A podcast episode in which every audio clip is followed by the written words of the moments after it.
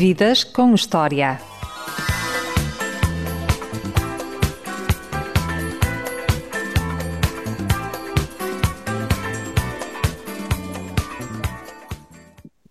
Nasceu em Lisboa a 23 de dezembro de 73. Aprendeu a chorar nos Estados Unidos da América, mais concretamente no Texas, para onde os pais foram fazer o doutoramento.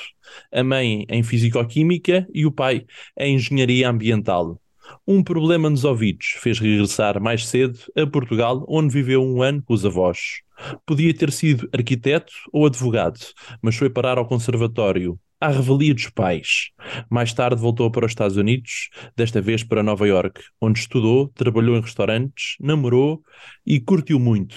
Fez dezenas de peças de teatro, de séries e de filmes em Portugal. Ganhou um Globo de Ouro e, pelo meio, em meados dos anos 90, trabalhou na Passagem do Terror, na antiga Feira Popular de Lisboa, onde recebia as pessoas dizendo: Ora então, sejam bem-vindos, diz a aranha às moscas. Olá, Ivo Canelas. Já não havia essa frase do das, das, olá, sejam bem-vindos quando quiserem às moscas há muitos anos. que recordações tens desses tempos em que trabalhaste na passagem do terror? Fantástico, foi incrível. Lá eu devia ter, portanto, eu devia andar com os meus 20 e tal anos, se tanto, e, e a Feira Popular era assim um sítio central em Lisboa, assim, de, de, de entretenimento incrível e foi a primeira, foi a primeira casa assombrada, uh, ou seja, não era, já, já não era o comboio fantasma, o comboio fantasma, não sei se alguma vez andaste, era assim uma coisa altamente kitsch e, e, e gira que é uma pena ter acabado, pronto, que era um comboiozinho e depois apareciam os fantoches a assustar-te, mas esta tinhas mesmo atores, uh, portanto tinha assim um grau de imprevisibilidade muito maior. Tenho, tenho memórias incríveis, foram tempos muito doidos, uh, noites muito doidas, uh, aquilo era assim um ambiente muito descontrolado, era muito rock and roll, foi muito fixe, depois posso contar por melhor. Fazias que personagem? Olha, eu fiz tudo. Então aquilo era dois altares. E, e eu comecei a fazer, se não me, se me bem lembro, fazia um vampiro. Eu fazia um vampiro, pá, numa sala giríssima, em que, imagina, tu, tu andavas por um corredor e, e, e ias entrando de salas em salas, e então chegávamos, chegavas, andavas por um corredor e chegavas a umas cortinas, e quando abrias as cortinas, era o próprio vampiro que estava com o braço esticado por cima da porta, que fazia, e a cortina era a capa dele, tu, quando tocavas na capa, de repente aquilo tudo mexia, apanhavas um cagaço.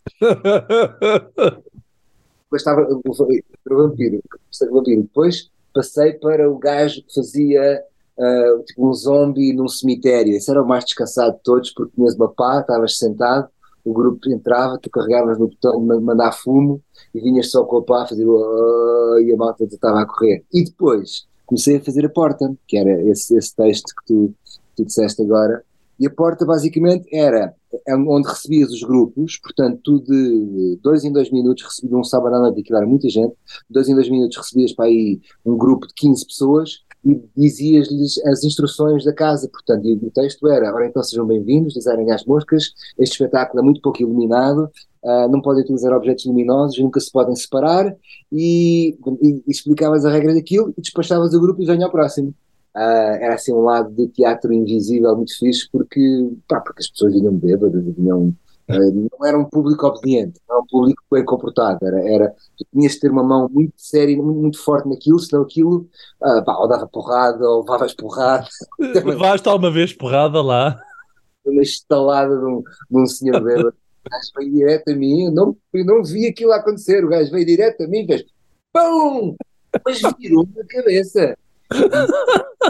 E percebi que expulsei logo, nós tínhamos um segurança, mas o segurança não era assim um. Pronto, era assim um gajo muito grande, um grande caudal, mas depois nunca, nunca aparecia, desaparecia sempre quando era.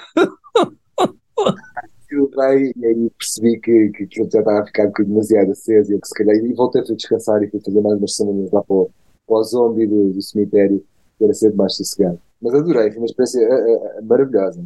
Foste lá parar porque eras aluno do conservatório? Acho que sim, porque estava ali numa fase em que tinha desistido do conservatório, acho que andava no primeiro ano, depois desisti, não, não sabia bem o que andava a fazer assim da, da minha vida, e então um amigo meu perguntou-me se eu não queria fazer audições, queres fazer audições para monstro? Eu pareceu, pareceu-me óbvio que sim, e então fui lá parar e estive lá ainda dois anos, aí, uh, dois verões. Foi bastante. Uh, aquilo era mesmo muito rock and roll, era, era um ambiente muito doido, os feirantes são muito loucos, aquilo é um micro, era um microcosmos muito, muito específico, uh, foi muito louco, foi imenso. Eu até digo uma coisa, se aquilo ainda existisse hoje, eu não me importava de ir lá trabalhar uma, assim uma noite de 15 em 15 dias. Uh, sério? insano, muito. Já era portuguesa, ou seja, o nível de segurança que aquelas pessoas estavam ali dentro, não sei se era total. Havia escadas muito altas, havia uh, sítios onde se houvesse um incêndio, não sei muito bem para onde é que as pessoas iam fugir. Quando nós, à portuguesa, organizávamos e tentávamos fazer ali um serviço não só de assustar as pessoas, como também nos protegermos a nós, como também proteger as pessoas, e aquilo tinha tudo uma dinâmica Uh, muito excitante e havia lá malta muito interessante que não, é, não só atores, portanto, é, aquilo era muito eclético, tu tinhas também pessoas que construíram, portanto, uh, empreiteiros, construtores que tinham construído a casa, também estavam a fazer monstros, aquilo era assim tudo muito, uh, muitos colegas meus que hoje são atores também por lá passaram, é muito, muito, muito louco. Lindo, era assim um, um nonsense, não é? Sim, sim, sim. Os testes psicotécnicos uh, deram para arquiteto e advogado. Como é que foste parar ao conservatório? Fui parar ao conservatório, uh, um bocadinho à revelia dos meus pais, portanto eu fui fazer, acho que no mesmo dia ou na mesma semana fui fazer esses testes todos, uh, e realmente os testes, os, os psicotécnicos apontavam para arquiteto urbanista ou advogado, e eu na mesma semana fui fazer os testes também para o conservatório e acabei por entrar. Na realidade eu advogado e ator são, são, são, são profissões muito semelhantes na sua, no sentido em que tu defendes uh, um ponto de vista, ou um advogado defende, um, defende uma pessoa, seja ela criminosa ou não, e vai, e, e vai, vai, vai, encontrar o prisma para nos convencer a nós uh, de que aquela pessoa é inocente. E um ator faz algo semelhante, quer dizer, defende uh, e promove a verdade do seu personagem até às últimas consequências, não, não o julgando. E também, arquiteto, um, há algo que, de uma forma conceptual que eu acho que é também semelhante um, à, à, profissão de ator. Um, há, uma, há uma noção, há uma, há uma tentativa de transformar uh, uma ideia num corpo, ou seja, uh, uh, em algo concreto.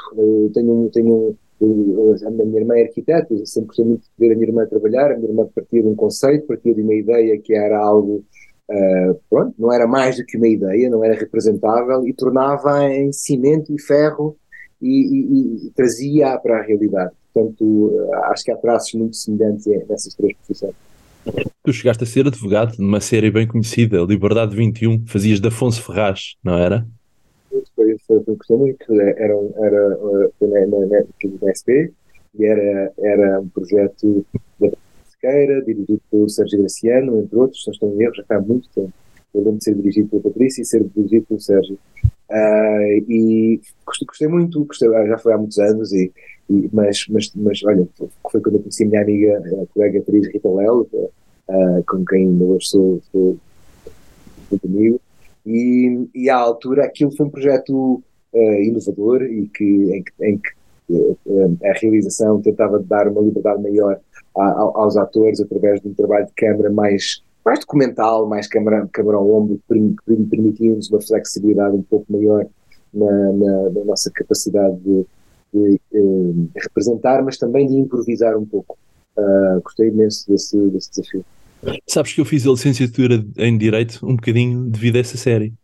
A sério? A sério, porque eu gostava muito de ver a série e achava aquilo o máximo. Depois o curso foi uma seca descomunal, mas a série foi muito gira. e acabei o curso. Foi? Foi, acabei o curso. É, mas foi um bocadinho através da série, como também o jornalismo surgiu através de uma série, anos antes, que era os jornalistas que dava na SIC. Isso é muito engraçado, porque a tua geração, tens quantos anos? Tens que 36, sou de 86.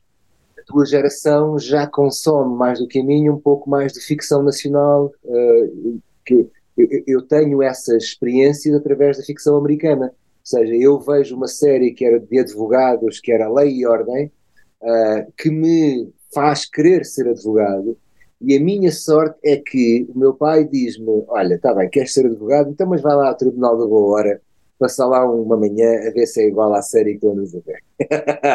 e eu fui ver e não era.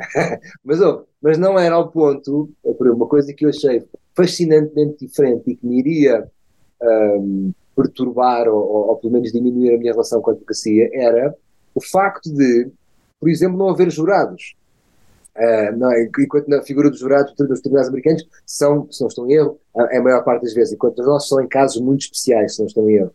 Uh, só essa questão de, de, teres uma só pessoa a quem falar e não, e não um conjunto de pessoas a que possas, uh, uh, com quem possas influenciar ou, ou, ou, ou, trazer para o teu lado já, já, já faz uma enorme diferença. E a própria disposição espacial da sala, onde o público, quer dizer, onde o público leva com as costas dos advogados, é, é, é, é fez-me também rapidamente perceber que eu estava fascinado pela performance teatral ou de representação dos advogados e não pela advocacia em si. Uh, foi muito importante ter essa experiência de ir lá ver o que é que, o que, é que era na realidade.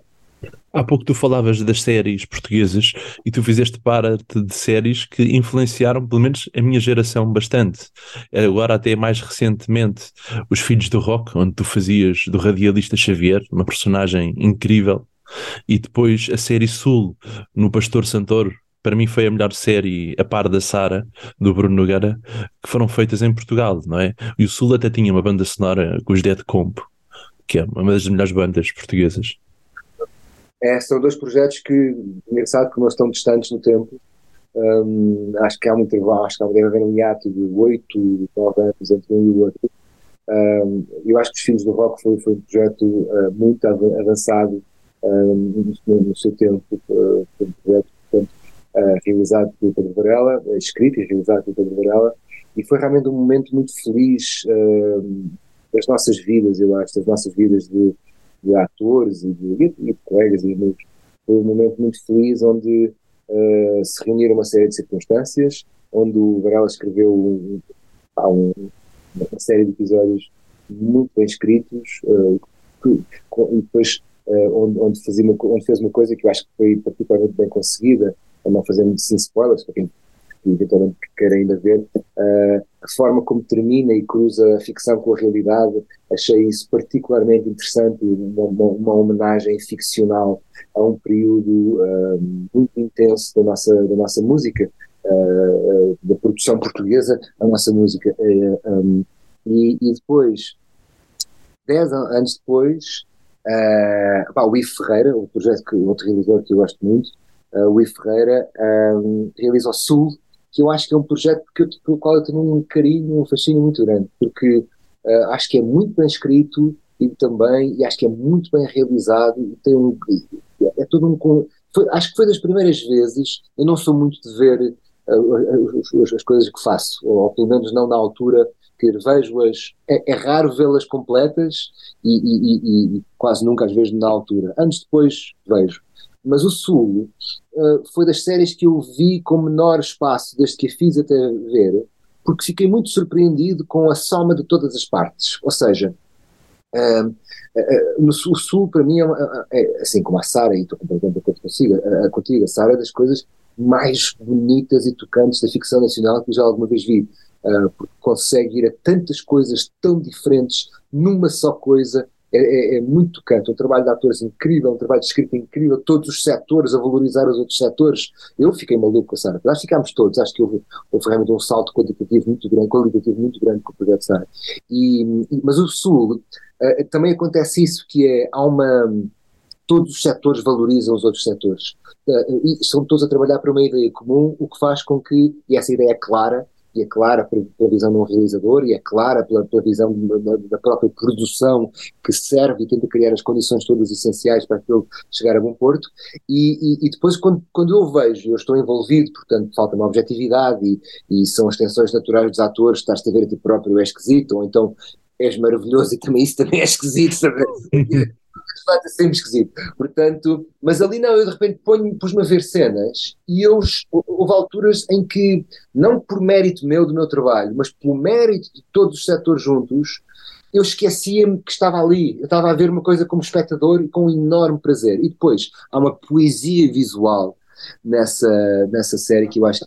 Eu, por exemplo, apaixonei-me pelos personagens do Afonso Pimentel e, da Margarida Villanova. Eu nunca me tinha apaixonado, acho eu, por uh, personagens, de, por personagens ficcionais nacionais. Nunca. Eu juro que eu vi aqueles dois personagens e eu que só queria que eles fizessem as pazes e se casassem, só queria que ele atinasse e percebesse a mulher que tinha ao lado, eu só queria que ela tivesse paciência para aturar aquele, aquela homem criança, e depois isto tudo culminava em planos absolutamente mágicos do, do personagem do Afonso Pimentel a correr lá em cima na, na, nos telhados, a fazer um parkour como um gato, e que para mim uh, me levava para um sítio de fogo. Isto, isto, é um, isto são personagens chão, são personagens de, de gueto, são personagens de buraco, e olha, olha, olha eles a, à procura da luz, sabe? Acho que estava lá essas metáforas todas, muito tocante, muito, muito, muito, muito bonito.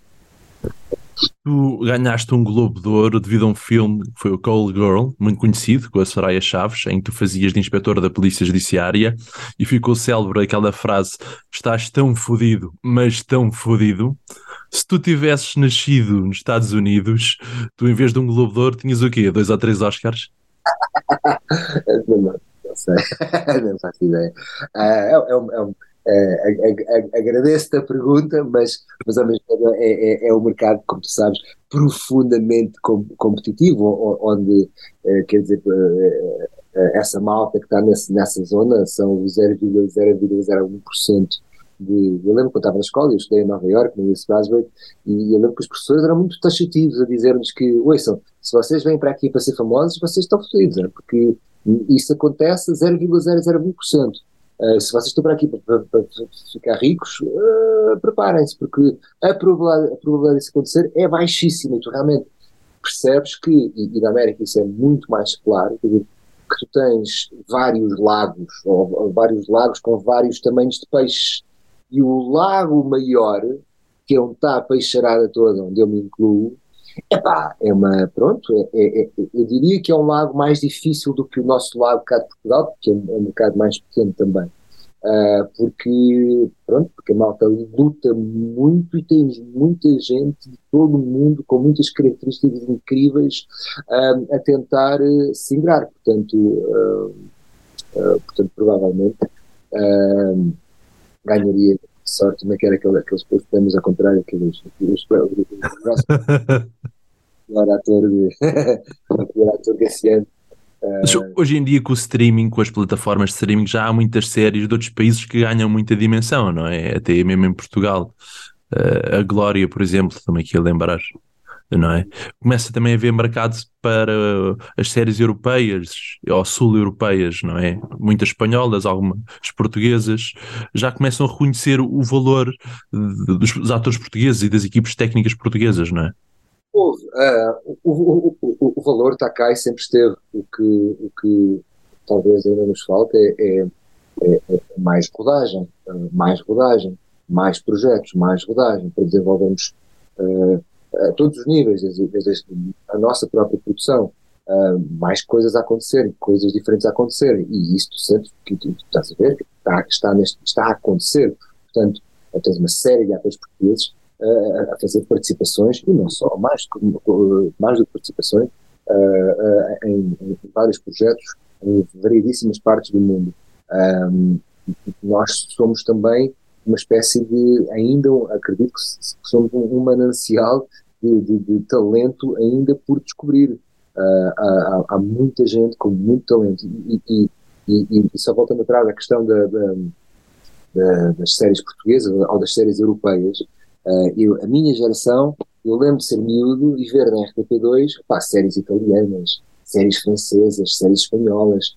Uh, eu, eu cresci a ouvir todos esses sons a pronúncia espanhola, tinhas o El Verano Azul, que era uma série linda de, de sábado à tarde, assim, uma coisa de distância de verão, com, com miúdos, tipo os cinco em Espanha, sei lá.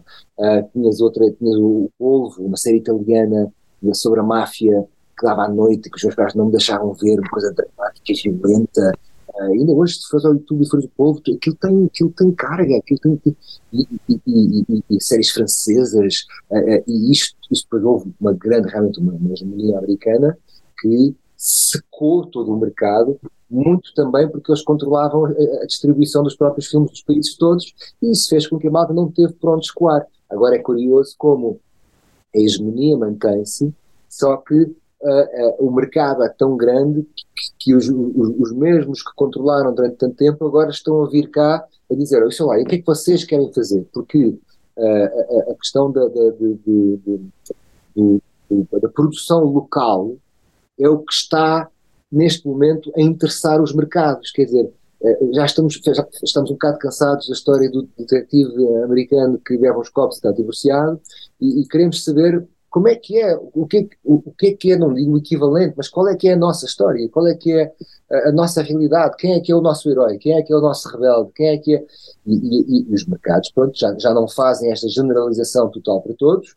obviamente que fazem é mesmo, os avatares, os top etc., uh, mas depois permite-nos é aqui agora que eu acho que o grande salto ainda se irá dar, e está a dar, está, está a dar, até, até, nós eventualmente, e há de ser para breve, espero, uh, façamos um produto, já, já houve tiros nesse sentido, tão forte internamente, um filme, uma série, que naturalmente saia lá para fora, porque, porque é bom, ponto, é bom, ponto. Há pouco falavas que, que foste para estudar para Nova York com uma bolsa da Gulbenkian até. Como foi essa experiência nessa cidade maravilhosa que é Nova York? Tu viveste no bairro Queens, o bairro dos latinos, não é? Olha, sim, vivi em muitos sítios. Os sítios onde vivi foi em Queens, era, era assim, o sítio mais barato e assim mais cool, que equilíbrio entre barato e cool, não muito, não muito longe, era 45 minutos de metro. Uh, portanto, gostava agora, agora acho que agora não não vou lá desde a pandemia, portanto, Queens está incomportável neste momento, agora é um bairro super trendy, super expensive, portanto já, uh, já, já não dá para, já, já, já tenho capacidade para lá morar, uh, mas sim, mas fui, estudei lá, estudei, fui para lá em 2001, cheguei lá dois meses antes do, do 11 de setembro, quando aquilo tudo aconteceu, eu tive uma bolsa realmente da Gulbenkian, a minha família também, também me apoiou para, para, para, ir lá estudar fora e foi muito marcante na, na minha vida. Realmente, eu tenho muita sorte com os pais que tenho, que sempre, sempre me tentaram transmitir a ideia de, de ir ver mundo, que a importância de ir ver mundo, porque um, até, até na pior das hipóteses, ir ver mundo vai-te permitir uh, saborear melhor o sítio onde estás hoje porque tens perspectiva e consegues dizer, bom, eu achava que isto era uma porcaria, mas se calhar agora tenho de ir lá ao fundo, já percebi que isto não é assim tão mau, ou até é maravilhoso, ou o que for. Mas dá-te perspectiva realmente, e também te dá saudade de, de, não te saturar dos sítios onde, onde já conheces às vezes demasiado bem.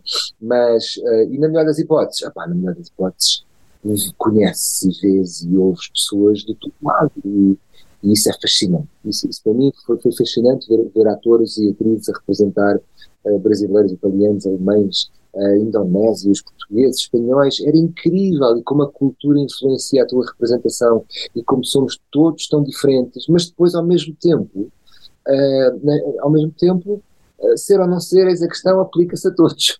Uh, uh, no sentido em que uh, todos amamos, todos odiamos, depois temos as nossas combinações idiosincráticas culturais, mas, mas na essência somos todos, fazemos todos parte da, mesma espécie. E Nova Iorque tem isso que é, que é, que é, que é maravilhoso. Né? Tem, tem, é uma cidade tensa, é uma cidade um, por vezes dura, é uma cidade às vezes excessivamente frontal, para talvez para a minha sensibilidade portuguesa uh, de alguma uh, doçura, mas, mas fez-me muito bem, obrigou-me também a, a ser mais rápido, a ser mais assertivo, a, a, declarar melhor às vezes até os meus limites, porque é uma cidade que tens que determinar os, os teus limites muito taxativamente, porque senão és, és rapidamente engolido por toda a gente, as pessoas começam a perder a paciência e a tirar-te do caminho, porque é, é, é uma cidade boa para para, para cresceres, mas há uma música muito gira que diz,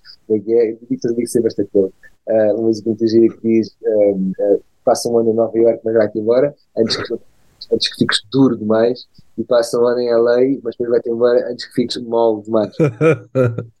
cidades interessantes. É, é o equilíbrio. É, é, é, e a lei também é um sítio muito bonito e muito interessante. É, acho menos interessante Nova Iorque, sinceramente. Mas eu gosto muito da vibe da lei, faz-me lembrar Portugal, as praias, até a luz é semelhante. e tem uma coisa que eu acho que é também, que também é de Nova Iorque, que é, são os personagens. Eu ouvi, ouvi quem disse isto foi o Ryan Gosling numa entrevista, e eu achei interessante que são, ele disse sobre a lei, mas eu acho que também se aplica a Nova Iorque, que é um, personagens quixotescos, ou seja, Nova Iorque e a lei, e, e se calhar esta América mais liberal, é, é, está é, é, caracterizada por estas pessoas, como eu, como tantos outros, que vão para lá com um sonho maluco altamente improvável e que, uh, e que, e que contra moinhos invisíveis e combatem o impossível e, e, e ali estão. De alguma forma a enlouquecer, como o Quixote, uh, uh, por causa deste sonho, por causa de uma determinada maneira que ambicionam viver. E isso é muito interessante, uh, também é muito triste, mas também é muito interessante e tocante olhares à tua volta e tu sentires muito isso, ou eu sentia muito isso, às vezes alugava, então em LA, alugava um carro e lá ia eu para as minhas audições e via, ah vai, via mais 228 pessoas em carros com as suas fotografias debaixo do braço, mais altos, mais fortes, mais giros, mais inteligentes do que eu, uh, para o mesmo personagem. E, e, e tu dizes, foda-se, que incrível, que incrível. Um, é, é, é, a possibilidade de ter ido lá fora e, e tentar ir lá fora é, é, é, é uma coisa muito difícil. Qual é o teu sítio favorito em Nova York? Ah, uau! Uh, olha que isso é uma pergunta muito gira.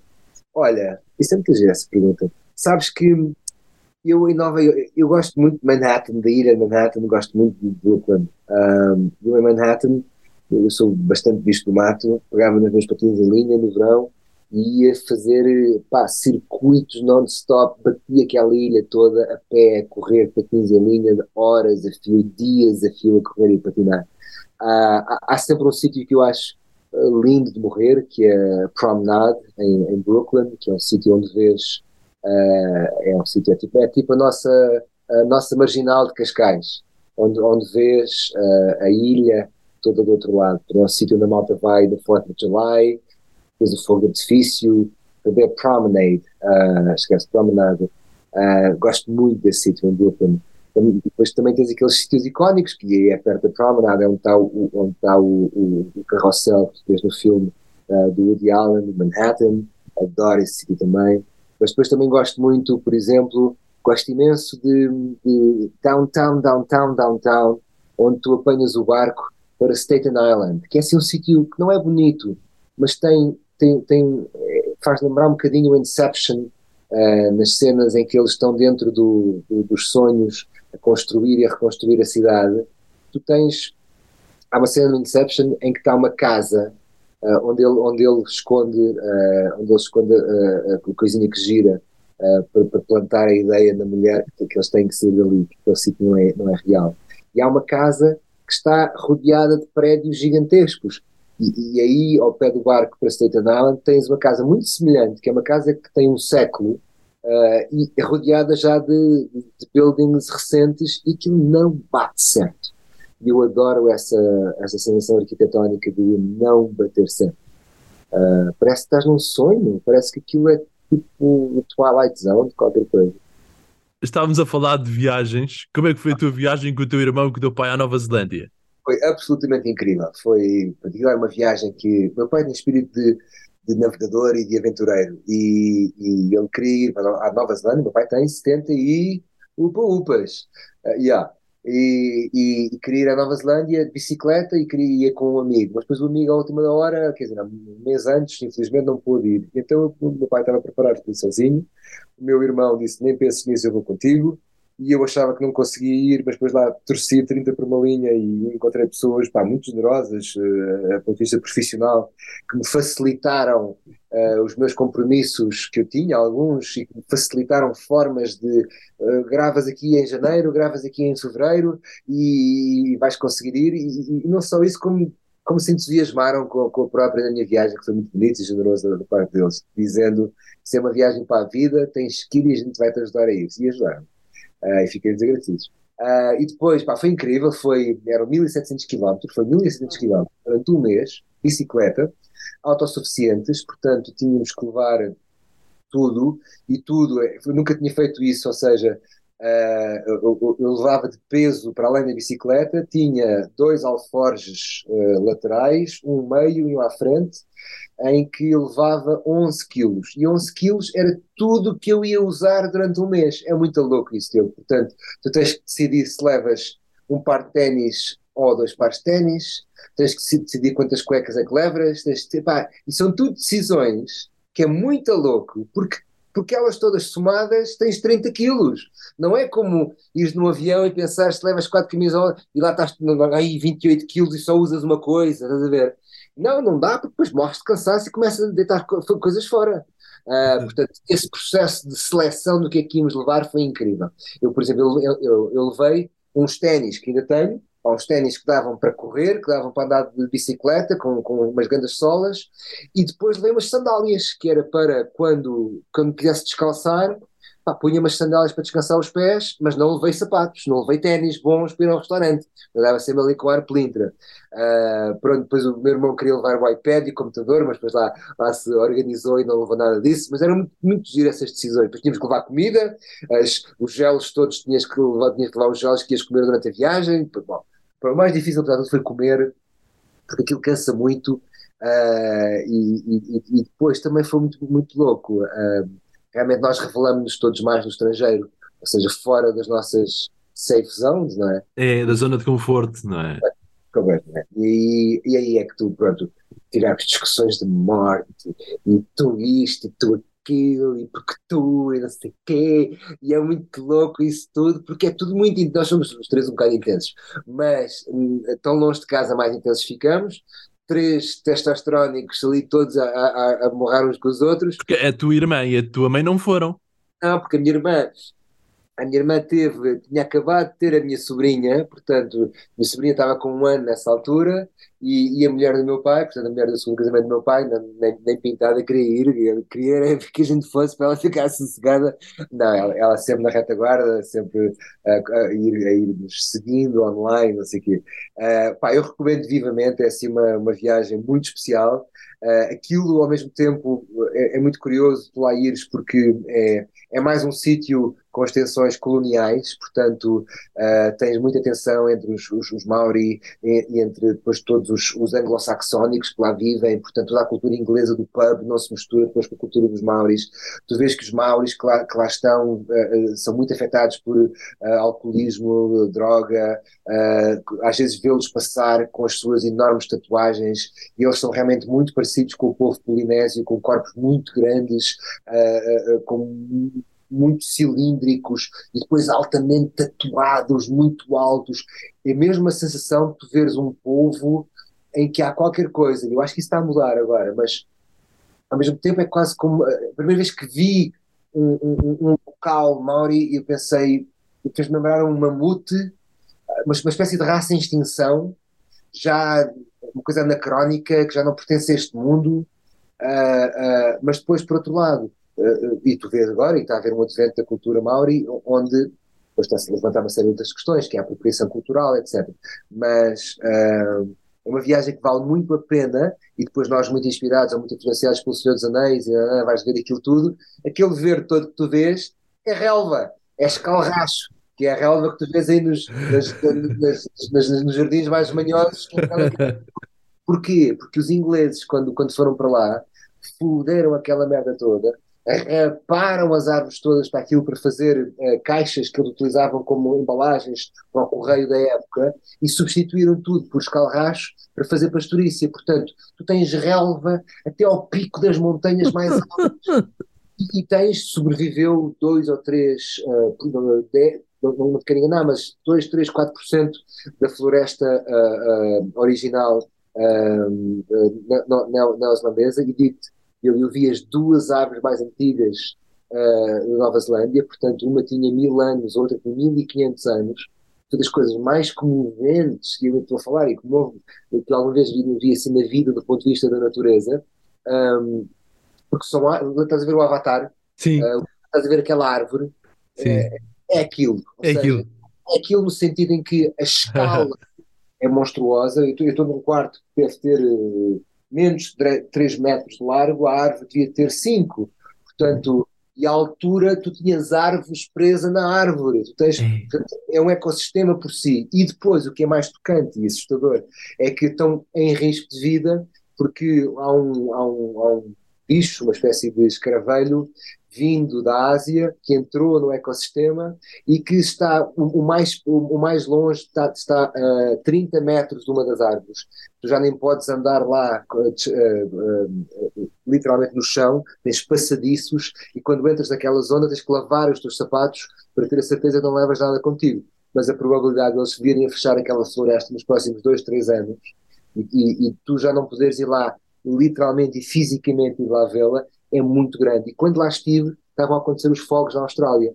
No dia em que eu estava a ver estas florestas magníficas, estava, foi quando chegou o fumo da Austrália à Nova Zelândia. O céu era uma cor de oh, fumo, merda, uma coisa horrível e triste.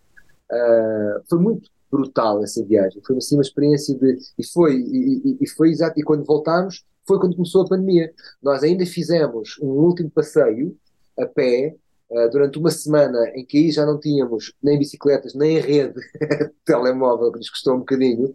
E, eu, e, a última notícia que eu vejo antes de irmos para esse passeio sem rede foi: ah, que está, uh, como é que é? Antes da pandemia, já nem me lembro, antes da pandemia é a. Ai que estupidez! Uh, pandemia é o que a gente viveu. E quando, quando é localizado é. Bom, já me vou lembrar. Uh, então, a, a, dizer, ah, um, um, vírus aí a circular, nanana, e quando voltamos já está tudo com máscaras, uh, eu já faço a viagem de volta com máscaras, e 15 ou, 15 ou 20 dias depois fomos todos para, para, para o confinamento. Exatamente. Uh, Aproveitaste bem antes do confinamento. Foi aquele confinamento, eu fui tipo, até mais saber bem passar uma semana em casa. Para descansar um bocadinho. Para descansar um bocadinho. Estavas a falar em experiências brutais. Nunca quiseste ser pai? Um, olha, confesso que não. Um, eu eu nunca tive esse instinto assim aprimorado em mim. Uh, e sei que esse instinto existe porque tenho amigos meus que, que têm esse instinto e que, e que cedo na vida dizem eu é uma coisa que eu hei de ser e quero ser. Eu nunca tive isso. Um, adoro crianças e adoro estar com crianças, mas se calhar arrejo-me um bocado pela, pela, música do GNR, adoro as crianças dos outros, Realmente, pois não, não, não, sei, mas não, nunca tive, essa, nunca tive esse, esse feeling.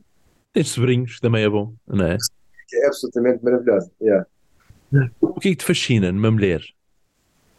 Uf, uh, uh, eu acho que é transversal ao que me fascina na, na, na humanidade em geral. Uh, eu gosto muito, gosto muito da, eu gosto muito de pessoas bondosas. Há assim uma coisa que eu tenho vindo a aprender na vida que realmente tenho, tenho um especial apreço por pessoas generosas e bondosas, porque acho que a, a, a generosidade e a bondade são, são vibrações que, que emanam de ti para fora e que voltam sempre e que fazem todos os momentos ficarem uh, mais interessantes. Um, tudo isso aplica-se à, humanidade em geral e, à, e, às mulheres também, com certeza. A beleza, com certeza também. Mas sabes que a beleza é algo que é, é muito subjetiva, não é? Uh, para mim, a, a, a beleza é, passa mais por vitalidade do que por uma determinada uh, estética. o humor Uh, uh, claro, claro que sim, uh, claro que sim. Um, saber beijar, saber beijar não, gostar de beijar é algo que, que eu acho que, que me interessa sempre uma mulher. Então, estou a assumir que a tua pergunta tem, tem, tem um cariz romântico, não é? Isso mesmo. Eu vou pegar nesse beijo para te fazer uma pergunta. O que é que te deu na cabeça quando foste apalpado há uns anos atrás no Algarve para dar um beijo num gajo? Acho que isso é muito engraçado, Diogo, porque isso aí eu tenho, consigo articular bem exatamente porque eh, eu, eu detesto violência em geral. Uh, És um gajo pacífico. Uh, sou pacífico porque tenho violência em mim. Uh, ou, ou, seja, porque, porque, conheço os níveis de violência que posso atingir e o, o, o, mal que isso pode fazer à minha volta e a mim. Portanto, a escolha do, do, do, pacifismo é, é, é, é, exatamente por saber qual é o impacto da violência e, e, e conhecê-la. um, uh, e, não por ser ignorante dela. Um, e, e, e, não gosto de faltas de respeito, e não gosto de abusos, e não sei o que, mais. E, e, ando sempre a tentar, ando sempre a tentar, não, e, quer dizer, confronto-me algumas vezes ao longo da vida com estas questões de como é que nós uh, definimos o que é que é respeito, como é que determinamos quais é que são os limites e, e, e, ao mesmo tempo como, como é que o fazemos de uma forma assertiva mas sem ser violenta. Como é que podemos ser doces e não ser abusados? Como é que podemos ser assertivos e não ser agressivos? Pronto. E então, nesse, dentro deste espírito, uh, acho que já fui, mais, já fui com certeza mais espalha-brasas e agora com a idade uh, um, pouco mais, um pouco mais sereno. Uh, e, e, dentro deste espírito, pá, uma vez estava a correr no verão, eu gosto de correr sozinho, uh, estava ali num sítio, uma, uma, estrada partilhada de bicicletas e, e, e, corredores, e veio realmente um gajo, um, umas, umas, bicicletas por trás, e apalpa um rabo, mas assim, um apalpão daqueles com, com vácuo. Em que... E eu viro-me e, para grande surpresa minha, vejo um gajo. E eu não estava a perceber o que aquilo significava. Bom, aquilo irritou-me profundamente. Toda a minha testosterona veio ao de cima, já estou pronto para a porrada e começa a cá, cá, cá. E o gajo, mesmo corta classe, faz-me só assim na bicicleta, olha assim para trás e faz, faz-me um manguito. filho da puta, e começa a acelerar para correr, e ele acelera com a bicicleta e vai-se embora. E eu pensei, este gajo vai gozar comigo, vai gozar comigo o tempo todo em que eu estiver disposto uh, engage com, e querer me vingar. Uh, então faço ali uma coisa de pá, vou esquecer isto, vou esquecer isto, vou, vou tentar engolir o sapo. Mas não sei se, se sentes isto ao longo do teu crescimento. Não lembras de quando éramos miúdos? Pá, éramos, sei lá, levávamos como bullying na escola, ou as coisas não nos corriam bem, depois a gente, ou eu, eu na almofada fazia assim uma espécie de reconstrução da memória em que eu era o vencedor. Se, eu, se fosse uma luta eh, eh, e eu tivesse perdido na escola, ali na minha imaginação era eu que ganhava. Pronto, então estas fantasias, que são muito masculinas, eu acho, de, de ganhar e de, de, ficar por cima, começam-me a invadir a cabeça. Make a long story short. Eu basicamente vejo que o gajo vai, que, o gajo, que os gajos vão sair por um caminho perto do meu hotel e eu que já estava todo e que se foda, já sei o que é que eu vou fazer. Vou desatar a correr, vou atrás dos gajos, vou apanhar o meu carro, vou meter no carro e ainda vou apanhar lá embaixo na, na Estrada Nacional. E, e, sempre a tentar pensar o que é que eu vou fazer quando lá chegar, o que é que eu lhe vou dizer, como é que eu lhe vou explicar que isto não se faz. Eu lembro-me lembro logo da minha irmã, que, imaginei que aquele gajo era o tipo de gajo que está a minha irmã a correr sozinha, eu levo o palpão deste gajo, estás a ver? Porque sim. E eu aí já não pago grupos, pronto. E então, furioso, vou a correr, pá, chego ao carro, meto no carro, lembro-me de olhar para o retrovisor e, e estar esgazeado e, e, e, haver ali um momento de pensar, e o que é que tu vais fazer, mas tu metes do carro, tu atropelas os gajos, pode ser fatal. Foda, vai. E arranco, vou atrás deles, vejo-os realmente lá na Estrada Nacional, vou por trás do gajo, dou-lhe um apalpão, ele vira-se e eu, em vez de lhe dar uma cabeçada, que seria o mais natural, dou-lhe um beijo, mas dou-lhe um beijo com língua, Diogo, eu dou por mim com a língua ali dentro. Isto vai acabar mal, o gajo morde o teu filho.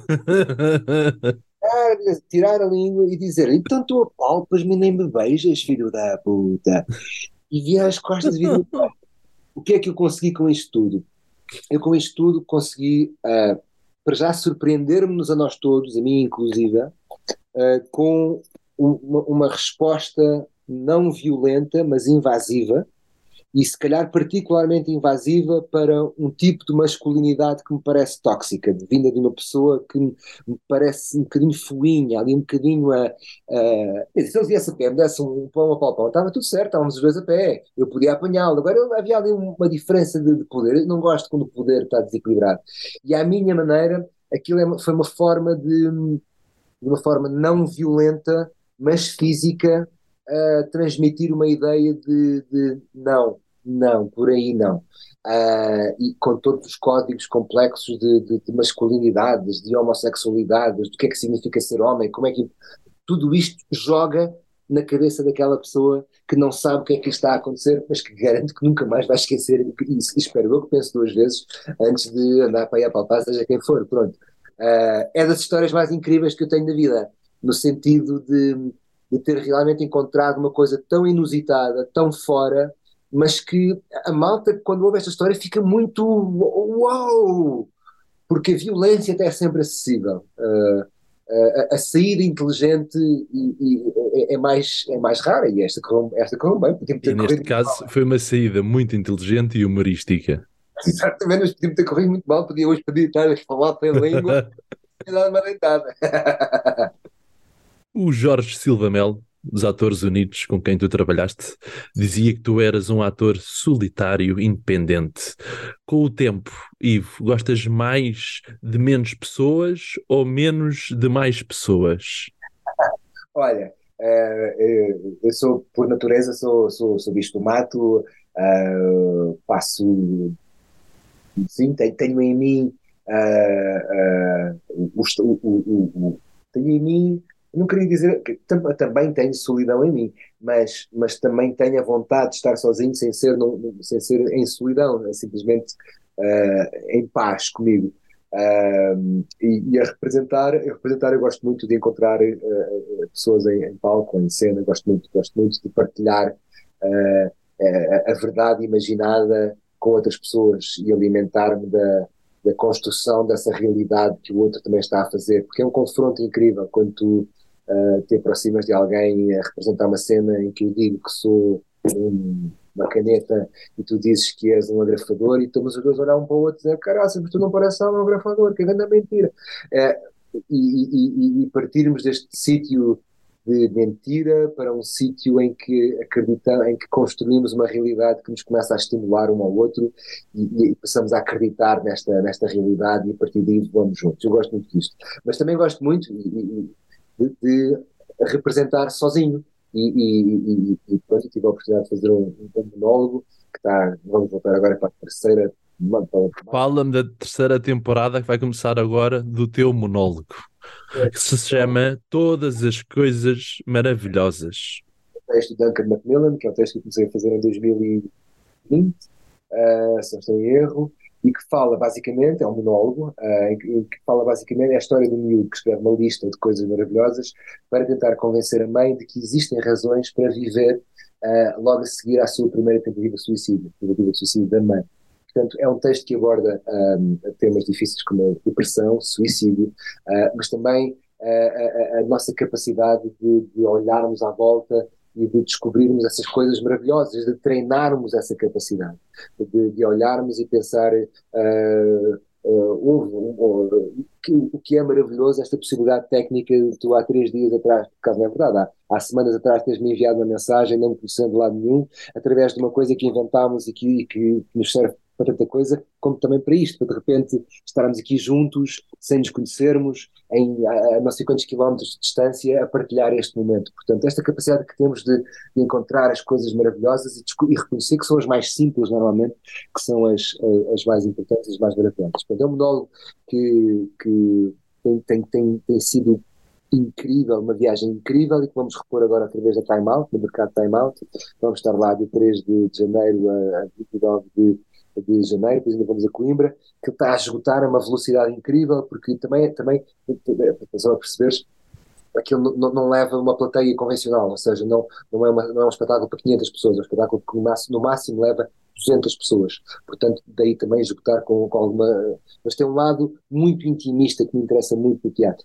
Que é, eu cada vez mais gosto menos, em relação às tuas gostar menos ou mais das pessoas, cada vez gosto menos de grandes. Uh, eu gosto cada vez mais gosto, menos, gosto mais de menos pessoas, mas, mas teres a possibilidade de realmente partilhares esse momento de uma forma mais íntima do que às vezes, mas, mas também tive o contrário, também gosto exatamente o oposto de, de, de, de um. Eu adoraria ter essa experiência, estar, estar num estádio cheio uh, com, com 20 mil pessoas à tua frente, isso também deve ser outra experiência absolutamente incrível. Mas pronto, mas este monólogo é, se tiveres a oportunidade de ver. Vou, vou. Mal esteja assim agora, vou ao Estúdio Time Out em Lisboa. É, Time Out Lisboa e está à venda na Ticketline nos lugares, nos lugares habituais. Pá, e comprem depressa porque aqui. Antes que esgote. Yeah. Ah. Quem é a pessoa que te conhece melhor depois de ti próprio?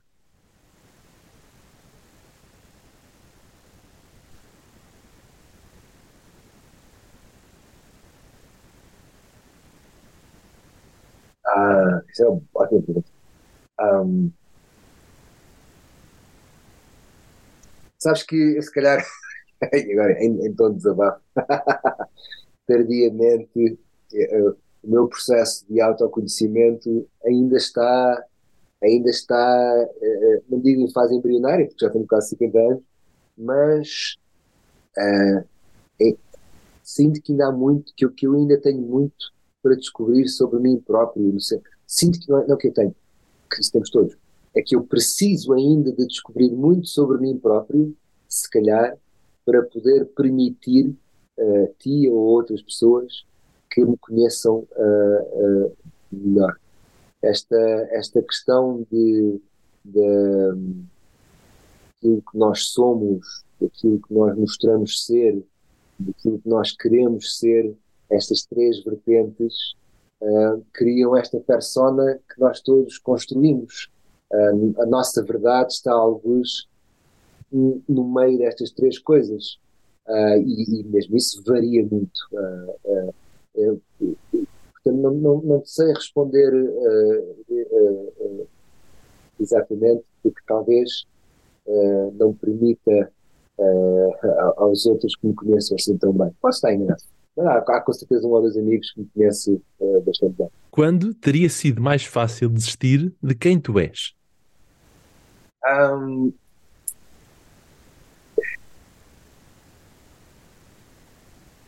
Um, sabes que este, este, monólogo trabalha muito sobre isso, vive muito, faz muito essa pergunta, não é? Uh, uh, uh, e esse desistir pode, pode, ser muita coisa, pode ser um desistir físico, no sentido de abandonar esta realidade, como é o caso do personagem desta mãe neste monólogo, como pode ser um, um, um desistir de, daquilo que, dos teus valores, daquilo em que tu acreditas, uh, que eu diria que se calhar é, é, é, é a versão mais comum àquela frase muito gira que é a maior parte das pessoas morrem aos 27 anos, só porque só são, são enterrados 50 anos depois. Uh, uh, uh, que é interessante. Um, mas também há algo no desistir que eu acho que é muito interessante. Eu, eu não falo desistir no sentido literal, falo uma espécie de. Não é desistir, é deixar de querer. Uh, que... Tu já deixaste de querer uma carreira internacional, por exemplo, ou não? Ainda continuas a lutar por ela? Não. Sabes que é, é, esse é, é dos maiores paradoxos da, da, vida do ator, que é, por um lado, nós uh, queremos, queremos, queremos, queremos, escrafunchamos, escrafunchamos, queremos, e queremos, e queremos, e queremos.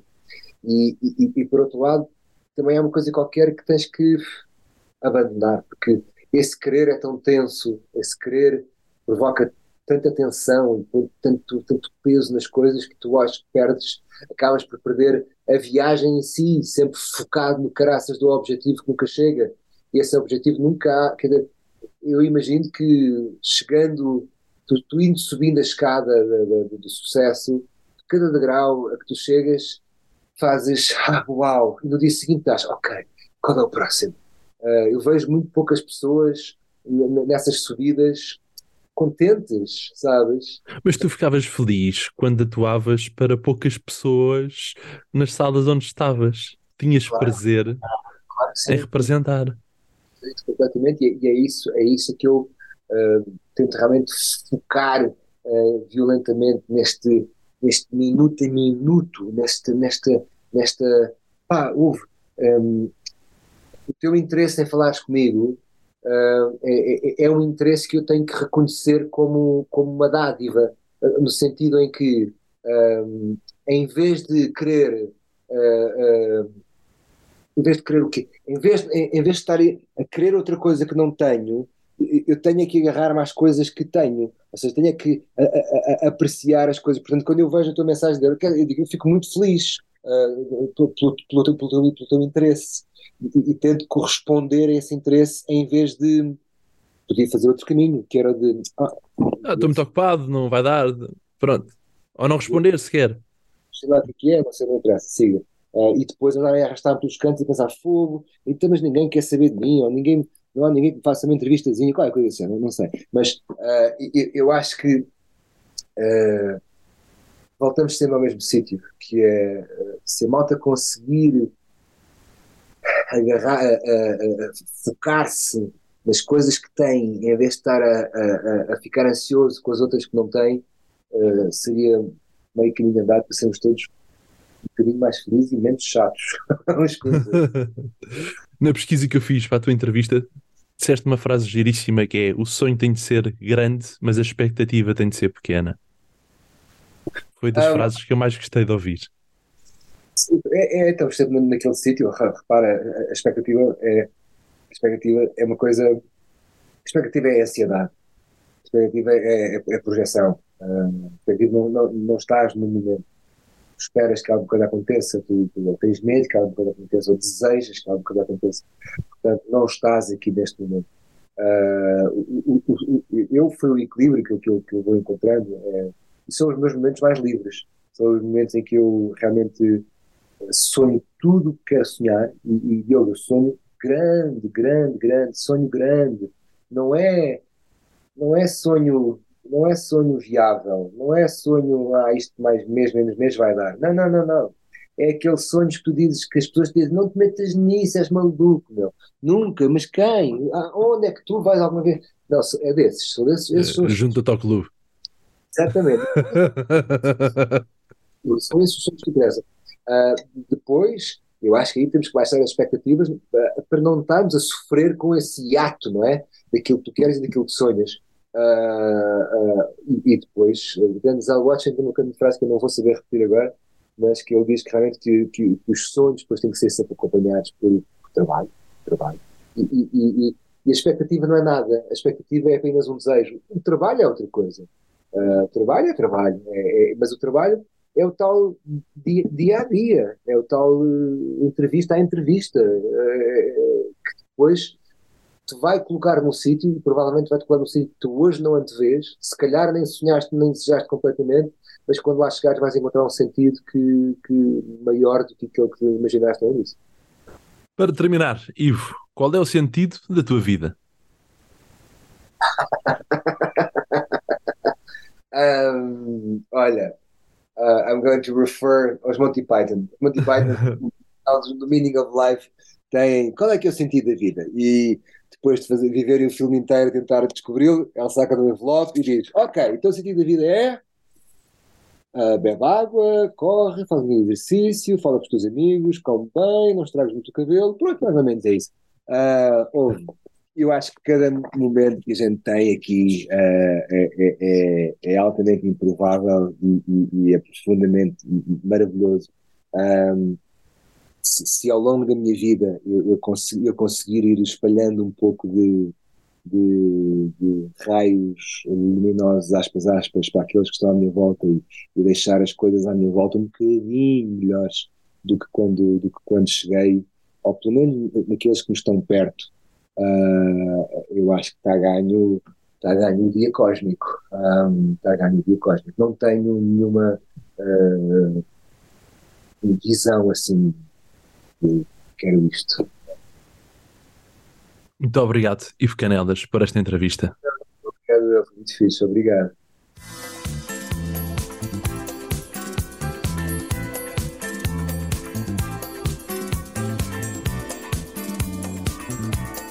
Eu sou o Diogo Marcelino e este foi o Vidas com História. Ouça todos os programas sempre que quiseres em vidascomhistoria.pt.